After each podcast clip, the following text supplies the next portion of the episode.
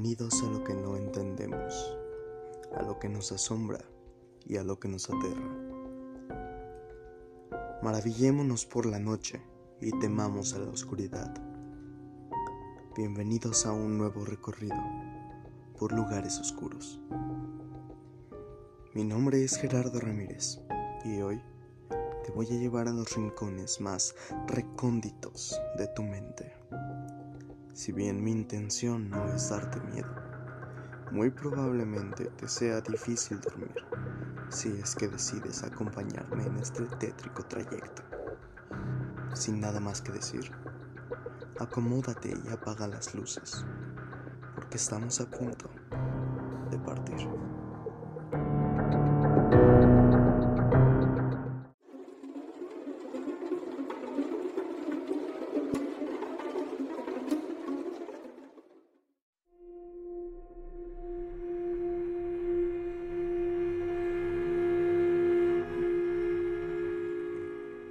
La máscara de la muerte roja por Edgar Allan Poe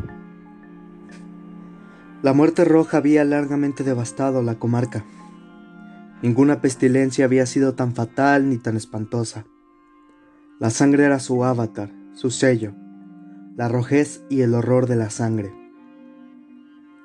Se producían agudos dolores, súbito desvanecimiento y luego profuso sangrar en los poros con la muerte. Las manchas escarlatas en el cuerpo, y especialmente en el rostro de las víctimas, eran el entredicho de la peste que los cerraba a todo socorro y a toda compasión de sus semejantes.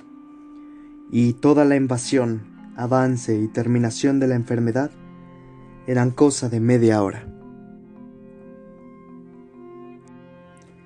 Pero el príncipe próspero era feliz, intrépido, sagaz, cuando sus dominios estuvieron medio despoblados, convocó a su presencia a un millar de amigos sanos y despreocupados, escogidos entre los caballeros y las damas de su corte, y con ellos se retiró, en la profunda reclusión de una de sus abadías encastilladas.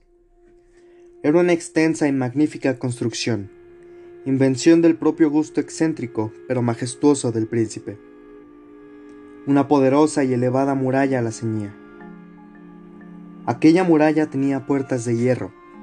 Los cortesanos, luego de entrar, trajeron hornillos y martillos enormes y soldaron los cerrojos. Habían resuelto no dejar manera ni de entrar ni de salir a los repentinos impulsos de la desesperación o la locura de los de dentro.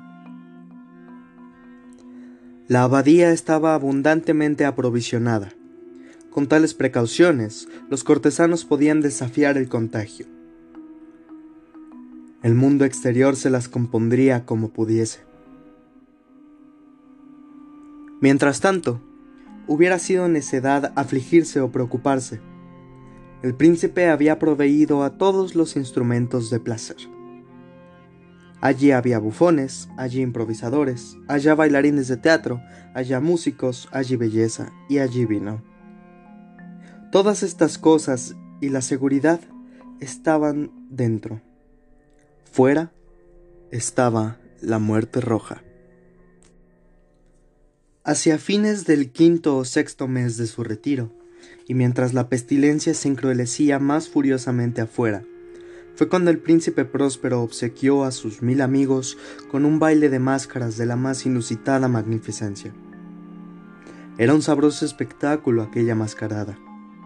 Pero antes, permitidme que os hable de las salas donde se celebraba. Eran siete, una serie imperial. Sino que en muchos palacios estas series forman una larga y recta perspectiva, al paso que las puertas plegadizas se corren hasta las paredes de cada mano, de modo que la vista de toda su extensión quede poco estorbada. Pero aquí el caso era muy diferente, como podía esperarse del amor del duque por la rareza. Las habitaciones estaban tan irregularmente dispuestas que la vista apenas podía abarcar más de una a la vez. Había un brusco recodo cada veinte o treinta yardas, y a cada recodo un nuevo efecto. A derecha y a izquierda, en mitad de cada pared, una elevada y estrecha ventana gótica miraba a un cerrado corredor que iba siguiendo las revueltas de la serie de salas. Aquellas ventanas eran de cristales coloreados, cuyo matiz variaba de acuerdo con el que predominaba en las ornamentaciones de la sala en que se abría. La sala del extremo azul, por ejemplo, estaba colgada de azul, y vívidamente azules eran las ventanas. La segunda cámara era de púrpura en sus ornamentos y tapicerías, y allí las hojas eran purpurinas. La tercera era toda verde, y así eran los cristales. La cuarta estaba amueblada e iluminada de color anaranjado, la quinta de blanco, la sexta de violeta,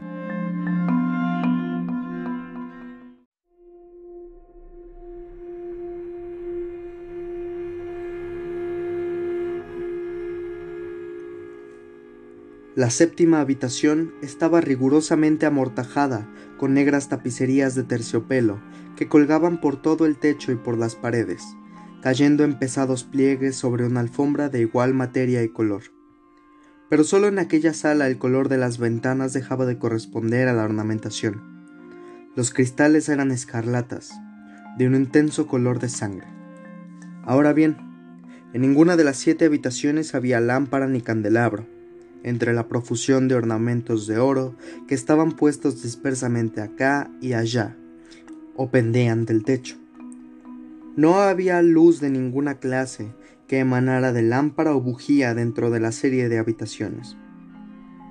Pero en los corredores que iban siguiendo la serie, se alzaba, enfrente de cada ventana, un macizo trípode que sostenía un brasero en llamas, el cual proyectaba sus rayos a través de los cristales coloreados, y de aquel modo iluminaba deslumbradoramente la sala, y así se producían una porción de llamativos y fantásticos aspectos.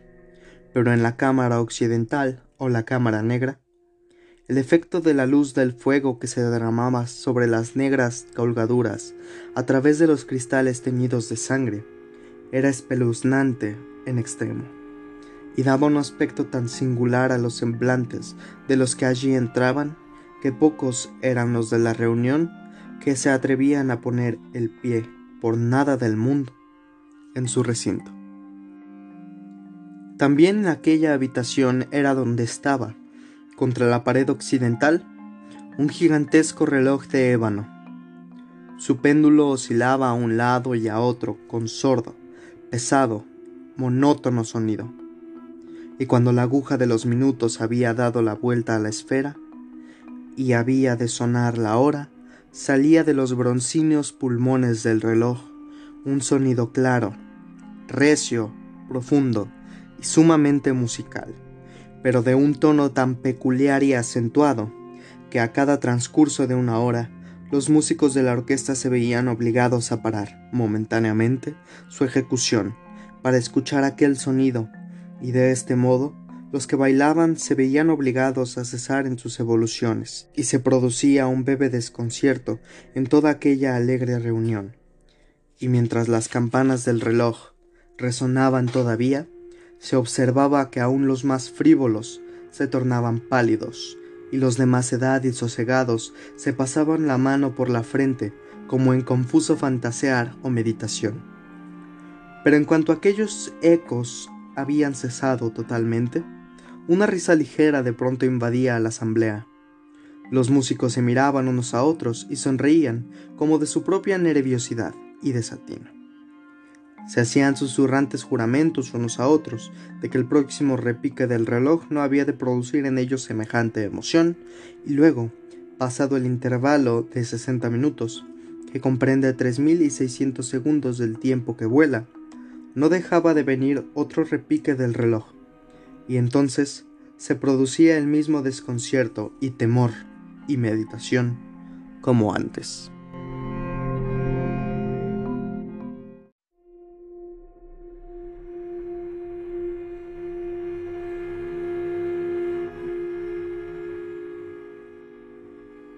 Mas a pesar de todo aquello, era un regocijado y magnífico festín los gustos del duque eran singulares.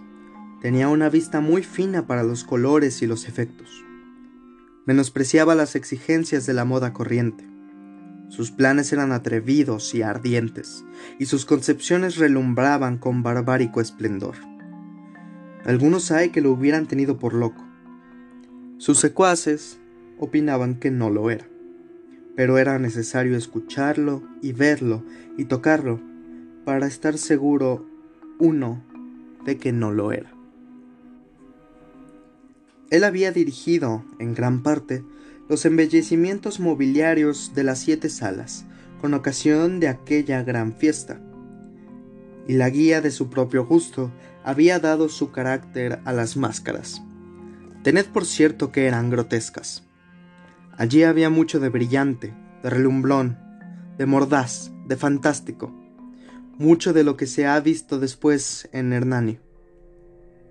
Había figuras arabescas con miembros y accesorios inapropiados, había delirantes caprichos como atavíos de locos.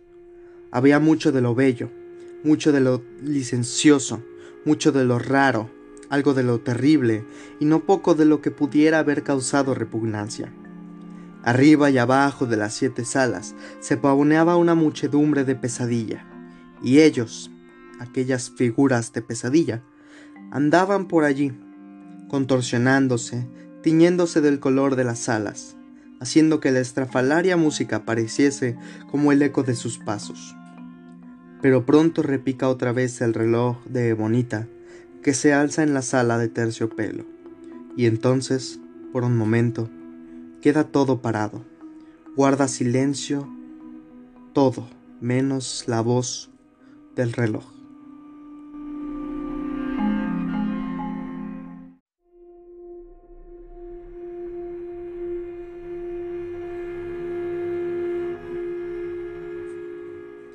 Las figuras de pesadilla se quedan yertas, atascadas, pero los ecos del repique van muriendo.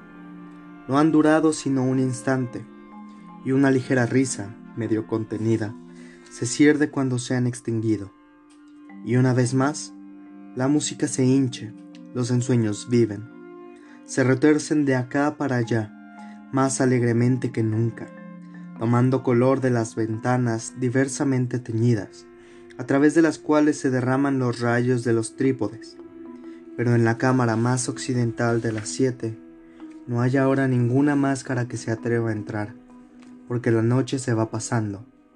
Allí se derrama una luz más rubicunda a través de los cristales de color de sangre, y la negrura de los cortinajes teñidos de sable causan terror.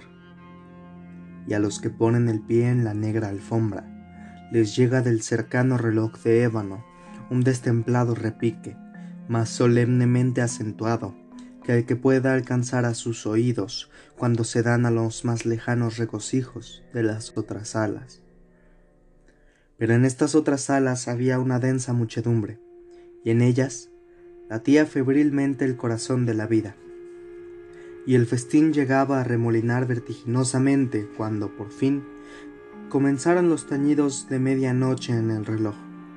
Y entonces la música cesó, como ya he dicho, y las evoluciones de los que danzaban se apaciguaron, y se produjo una angustiosa suspensión de todas las cosas, como antes.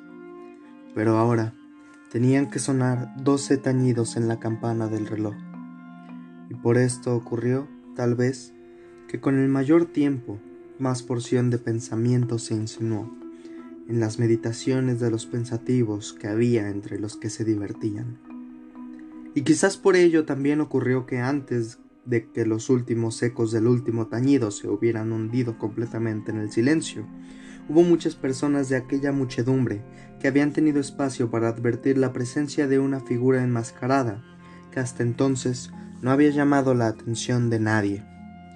Y al difundirse en un susurro el rumor de aquella nueva presencia, acabó por suscitarse entre todos los presentes un cuchicheo o murmullo que expresaba la desaprobación y el asombro, y luego finalmente el terror, el horror y la repugnancia.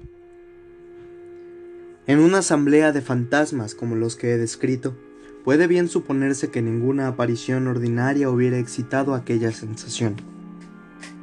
A decir verdad, la licencia carnavalesca de aquella noche era casi ilimitada, pero la figura en cuestión había superado a lo más excesivo y traspasado, hasta los límites del equívoco decoro del príncipe. Hay ciertas cuerdas en los corazones, aun en los hombres más temerarios, a las que no puede tocarse sin emoción. Aún entre los más descarriados, para quienes la vida y la muerte son igualmente pura chanza, hay cosas con las que no se puede chancear. Toda la concurrencia, en efecto, ya parecía sentir profundamente que en el vestir y en el comportamiento de aquel extraño no había ni gracia ni decencia. Su figura era alta y delgada, y se amortajaba de la cabeza a los pies con los ropajes de la tumba. La máscara que ocultaba su rostro estaba compuesta de tal modo para asemejar al semblante de un rígido cadáver, que hasta el examen más minucioso hubiera hallado dificultad para descubrir el engaño. Y con todo aquello, hubiera podido soportarse, sino aprobarse, por parte de los aturdidos disolutos que lo rodeaban. Pero es que aquella máscara había llegado hasta el punto de adoptar el tipo de la muerte roja. Sus vestiduras estaban salpicadas de sangre, y su ancha frente, con todas las facciones de su rostro, estaba rociada de aquel horror escarlata. Cuando los ojos del príncipe próspero se posaron en aquella imagen espectral, que con lento y solemne movimiento, como para mejor representar su papel, se pavoneaba de un lado para otro entre los danzantes. Se le vio al primer momento estremecerse con una fuerte sacudida, ya fuese de terror, ya de asco, pero un momento después su frente enrejeció de ira. ¿Quién se atreve? preguntó con una voz ronca a los cortesanos que estaban junto a él. ¿Quién se atreve a insultarnos con esta mofa blasfema? Cogedlo y desenmascaradlo, para que sepamos a quién hemos de colgar al salir el sol de nuestras almenas. En la cámara azul era donde estaba el príncipe, con un grupo de pálidos cortesanos junto a él. Al principio, mientras él hablaba, un ligero movimiento de avance del grupo en dirección del intruso que en tal momento estuvo también al alcance de sus manos, y que ahora, con andadura pausada y majestuosa, se iba acercando más al príncipe. Pero, por cierto indefinido terror que la loca arrogancia de la máscara había infundido a toda la concurrencia, no se halló a nadie que pusiera mano en él para prenderlo, de tal modo que, sin que nadie se lo impidiese, pudo pasar a una yarda de la persona del príncipe y mientras la vasta asamblea, como por unánime impulso, retrocedía desde los centros de las salas hacia las paredes. Él continuó su camino ininterrumpidamente, pero con el mismo paso solemne y mesurado que lo había distinguido desde su aparición, cruzando de la cámara azul a la purpurina, de la purpurina a la verde, de la verde a la naranjada, igualmente a la blanca, y aún de aquí a la de color violeta. Y entonces fue, sin embargo, cuando el príncipe próspero, enloqueciendo de ira y vergüenza por su momentánea cobardía, se arrojó precipitadamente, cruzando las seis cámaras, mientras que nadie lo seguía por causa de un mortal terror que se había apoderado de todos. Blandía su daga desenvainada y se había acercado, con rápida impetuosidad, a unos tres o cuatro pies de aquella figura que se retiraba, cuando ésta, habiendo alcanzado la extremidad de la cámara del terciopelo, se volvió súbitamente e hizo frente a su perseguidor. Hubo un grito agudo, y la daga cayó centelleando sobre la negra alfombra, en la cual, inmediatamente después, cayó abatido mortalmente el príncipe próspero. Entonces, Invocando el frenético valor de la desesperación, un tropel de convidados se precipitó a un tiempo en la negra habitación, y agarrando a la máscara, cuya elevada figura se mantenía erguida e inmóvil a la sombra del reloj de ébano, exhalaron un grito de inexpresable horror al hallar que los ropajes funerarios y la máscara semejante al rostro de un cadáver que ellos habían sujetado con tanta violenta rudeza, no alojaba ninguna forma tangible. Y entonces fue reconocida la presencia de la muerte roja. Había venido como un ladrón en la noche. Y uno por uno fueron cayendo los alegres libertinos por la sala de la orgía, regadas de sangre. Y cada cual murió en la desesperada postura de su caída. Y la vida murió, y la vida del reloj de ébano se extinguió con la del último de aquellos licenciosos. Las llamas de los trípodes expiraron, la tiniebla y la ruina y la muerte roja tuvieron sobre todo aquello ilimitable dominio.